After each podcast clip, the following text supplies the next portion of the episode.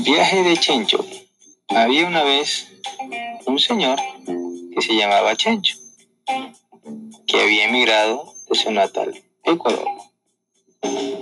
Él no sabía hablar francés, solo unas cuantas palabras como, como telebu, como tutapel.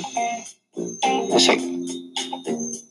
A él le costaba tanto trabajo comunicarse con la gente de ese país. En un día encontró trabajo de labores domésticas en casa de unos franceses ricos que se burlaban de su forma de hablar.